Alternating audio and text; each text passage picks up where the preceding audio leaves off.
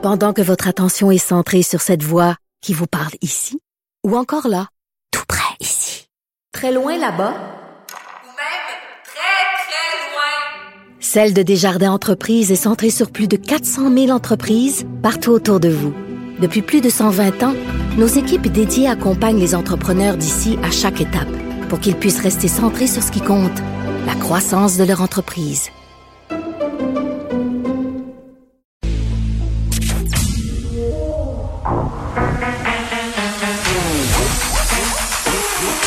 Elle a une opinion sur tous les sujets. Pour elle, toutes les questions peuvent être posées. Geneviève Peterson. Radio. Salut tout le monde, j'espère que vous allez bien. Bienvenue à l'émission. On va passer les deux prochaines heures et demie ensemble. Évidemment, on va parler de Pierre Fitzgibbon, le premier ministre, qui va commencer un point de presse dans quelques instants parce que euh, c'est du rarement vu. là, la commissaire à l'éthique recommande de suspendre le droit du ministre de l'Économie de siéger à l'Assemblée euh, nationale. On va faire le point avec un éthicien aussi dans quelques instants. Mais avant, faisons un petit décompte des cas. Aujourd'hui, très, très encourageant, encore une fois. 288 cas euh, de COVID, évidemment, cinq décès. Malheureusement, j'ai envie de dire, à chaque fois, je suis toujours mal. J'ai une piton collée, là, mais on dirait que je peux pas m'empêcher de le dire. On a moins d'hospitalisation aussi, 14 de moins, 9 personnes de moins aux soins intensifs. Et hier, oui, oui, hier, c'était ma première terrasse. Vous voyez, ça n'a pas duré longtemps, là, ma zone tampon où je disais, ah, je vais laisser aller la cohue, la folie, j'ai pas envie de vivre ça. J'ai vu les images de terrasse passer en fin de semaine, puis il en est pas question. Ben non, hier soir, j'avais le derrière assis sur l'avenue Mont-Royal et je dois dire, tout s'est bien passé.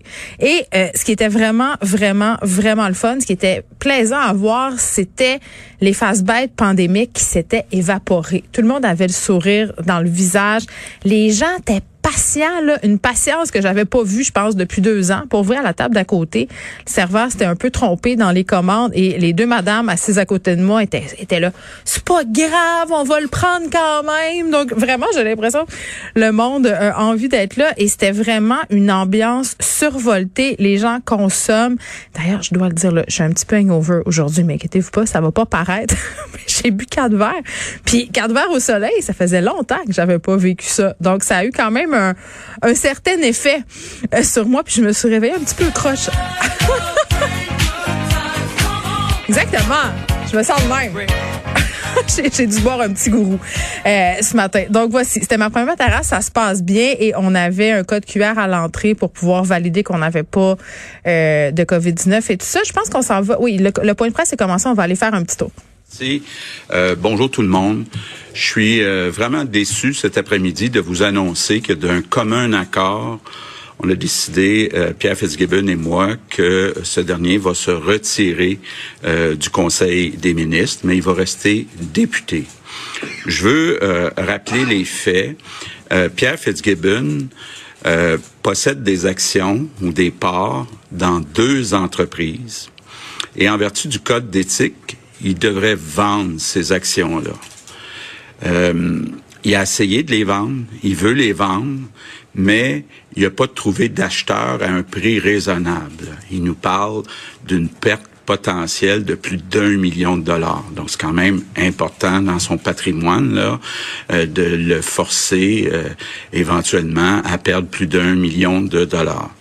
C'est important aussi de rappeler que euh, mon gouvernement, mon gouvernement a mis en place des mesures, entre autres avec euh, Sonia Lebel, la présidente du Conseil du Trésor, pour que si jamais ces deux entreprises faisaient des demandes au gouvernement, d'abord que Pierre Fitzgibbon ne soit pas euh, impliqué, s'assurer aussi qu'aucun avantage euh, spécial soit donné à ces euh, deux entreprises-là.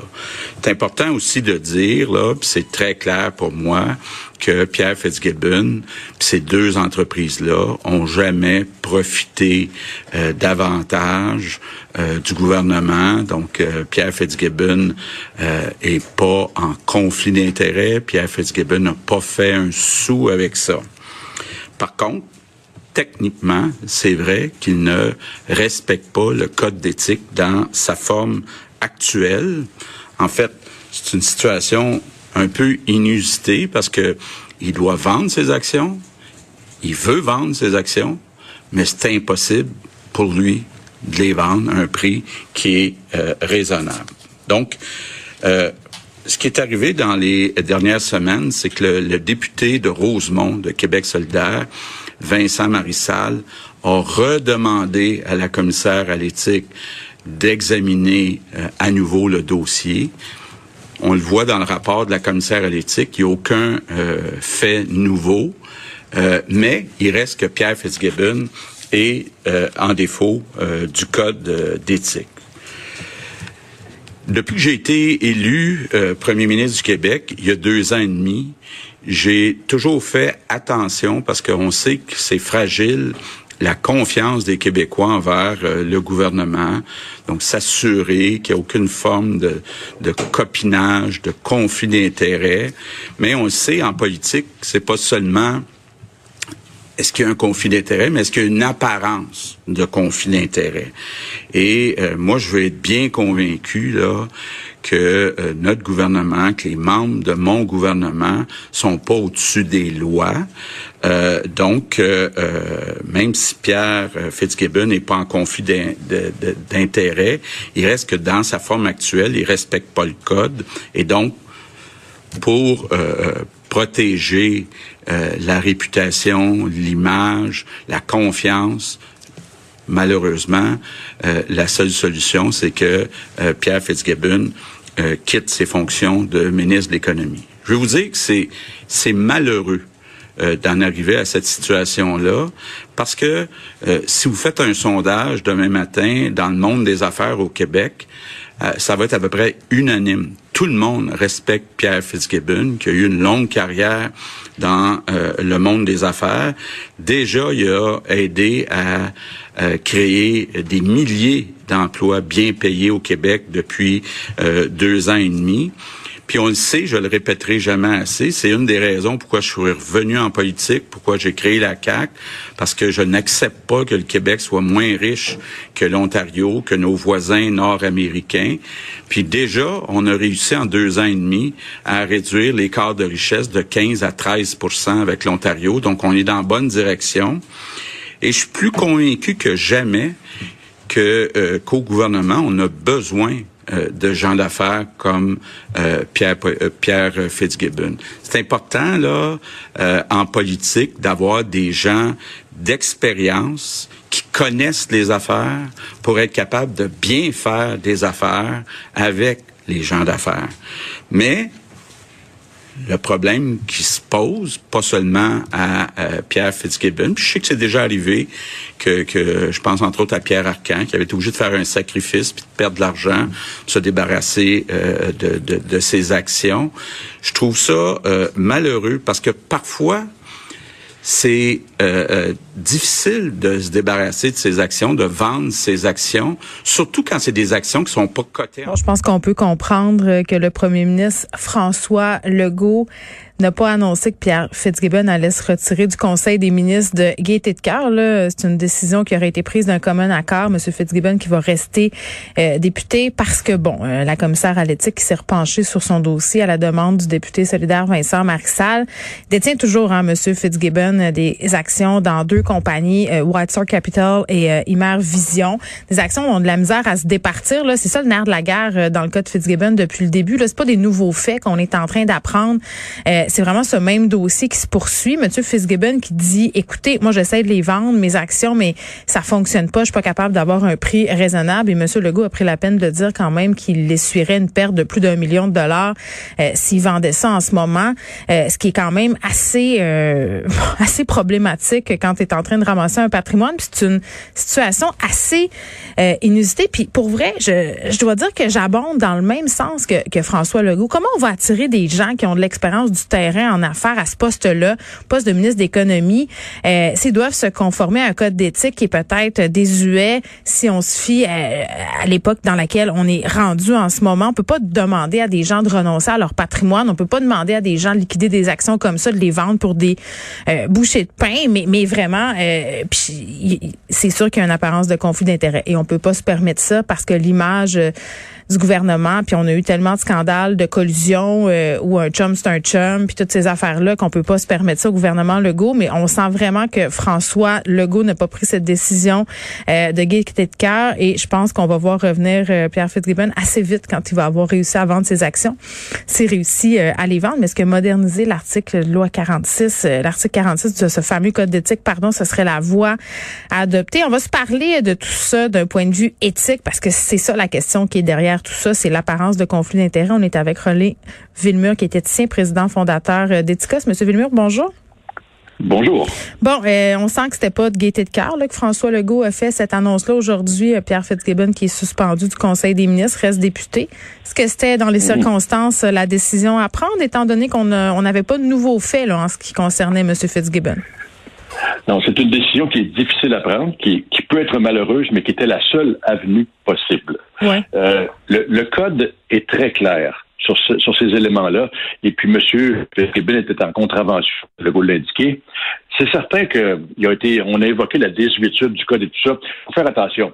Euh, le profil des élus change. C'est peut-être pas le code qui est désuet tant que le profil des élus qui a changé. Et en effet, le code n'est pas adapté à un tel profil.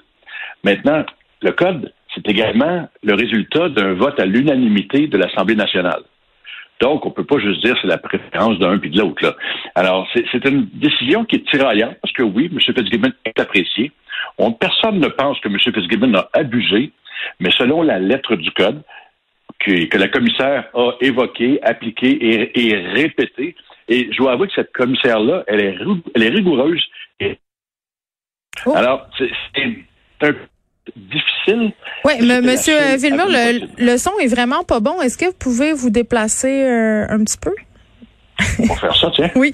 Non, mais mais on, se parlait euh, du fait que bon, M. Fitzgibbon n'aurait pas abusé, puis il a bien précisé, M. Legault, qu'au niveau euh, de Sonia Lebel euh, du Conseil du Trésor, on s'était assuré qu'il n'y aurait pas d'ingérence de M. Fitzgibbon, ça devenant le fait que le gouvernement faisait affaire avec ces deux compagnies-là, là, euh, puis White Capital. Mais en même temps, pour le public, ce qui est important, c'est la confiance. Puis on en a eu plein des scandales, on a eu plein de situations où on a eu des commissions d'enquête publiques où on avait des gens du gouvernement qui avaient fait la collusion, qui avaient eu des amis euh, qui avaient graissé. Donc, c'est sûr que on peut pas se permettre au niveau du gouvernement Legault que le public pense que Pierre Fitzgibbon pourrait avoir droit à des passes droits, même si on a mis un système en place pour l'éviter. Absolument pas non plus faire le code pour une personne. Mais il demeure que dans, des cas comme ça, ça, demeure difficile parce que, oui, l'apparence de conflit, elle est là, mais il faut comprendre qu'une apparence et un conflit, c'est quand même deux, mais la confiance du public est fragile. Et un élu doit être exemplaire. Ça fait partie de la tâche d'un élu, qu'il soit député ou ministre. Là. Mm-hmm. Puis là-dedans, les réactions de M. Fitzgibbon sur disant c'est pas adapté, c'est désuet. Donc, c'était pas exemplaire comme réaction. Mais néanmoins. Oui, il était un peu baveux, même, avec la commissaire à l'éthique. Il avait l'air bien au-dessus de ses affaires. Ben, disons qu'elle elle a pu prendre ombrage, c'est certain, parce que au début, ça a été tassé comme si c'était rien. Oui. C'est pas vrai que c'est rien. Et peut-être que le code doit être modifié, mais s'il si, doit l'être, c'est avec l'unanimité de l'Assemblée nationale, et c'est pas un code au cas par cas. Mais il faut être bien honnête. M. Legault l'a dit, pour attirer des gens avec un profil différent politique, les standards euh, d'il y a quelques années ne s'appliquent peut-être pas. Et pour ça, on peut pas juste dire je vais faire des exceptions, mais, il faut quand même voir qui on va avoir en politique. Et puis, si on croit que des gens d'affaires peuvent être là, en ayant des, ce type de propriété-là, ben, qu'ils le soumettent euh, dans une révision de code et que ça passerait. Peut-être que ça passerait pas parce qu'il pourrait y avoir de la mauvaise foi un petit peu, là, mais il mm-hmm. demeure que je pense que la politique, c'est un domaine difficile. Attirer des gens qui, ont des expertises pointues, c'est difficile. Et puis, il faut bien se le dire, M. Fitzgibbon était mieux payé dans le privé, là. Ben... Alors, c'est difficile de lancer la ici, mais ce n'est pas conforme à la lettre du code. Mais ça, c'est intéressant par rapport à la rémunération parce que rendu là, euh, je pense qu'il y a un réel désir de la part de Pierre Fitzgibbon de, servir la communauté, d'être utile. Euh, là, entre guillemets, on est en train de l'écœurer avec ça. Euh, si j'étais lui, je me représenterais pas. Ça sert à rien. c'est, disons que c'est un homme qui m'apparaît très compétent. Ben oui. Extrêmement fier aussi. Et puis, je, je sais que pour la communauté c'est quoi ce gossage-là? Mais en réalité, c'est c'est pas un gossage, mais c'est un inconvénient. Et puis, j'ai peur. La crainte que j'ai, c'est que des qu'on n'ait pas, euh, qu'on soit pas en mesure d'attirer des Pierre Fitzgibbon ou des gens de cette qualité-là. Mais c'est sûr. À cause d'une disposition qui n'a pas été pensée pour eux. Parce qu'il faut bien comprendre, là, quand ça a été, j'étais là lors de l'origine de la rédaction du code, et puis les cas qui étaient envisagés, c'était là. Donc, c'est dans ce sens de dire que l'article 46 c'est désuet, c'est pas une erreur. Ben, c'est désuet, c'est-à-dire qu'il n'a pas, il a pas été pensé dans ce, dans ce but-là. M. Fitzgibbon n'a pas seulement dit je ne vendrai pas mes actions, je ne peux pas les vendre. Non, il est pas capable. dans des jeunes pousses, des startups, c'est, souvent le cas. C'est pas comme s'il y avait des actions du Canadien national. là. Alors, y a- même s'il avait été un petit peu cavalier, il n'y a, a pas de tort dans l'impossibilité de le vendre et on ne Mhm. demande pas à quelqu'un de renoncer à son patrimoine. Donc, il y a comme un, là, y il y a un X. Il va falloir que ça soit euh, adressé par les gens, les gens qui sont chargés de la révision des, des, des- des codes, Mhm. parce que le code, il est revu régulièrement. Mais on ne peut pas ignorer le code et on ne peut pas lui faire de passe-droit.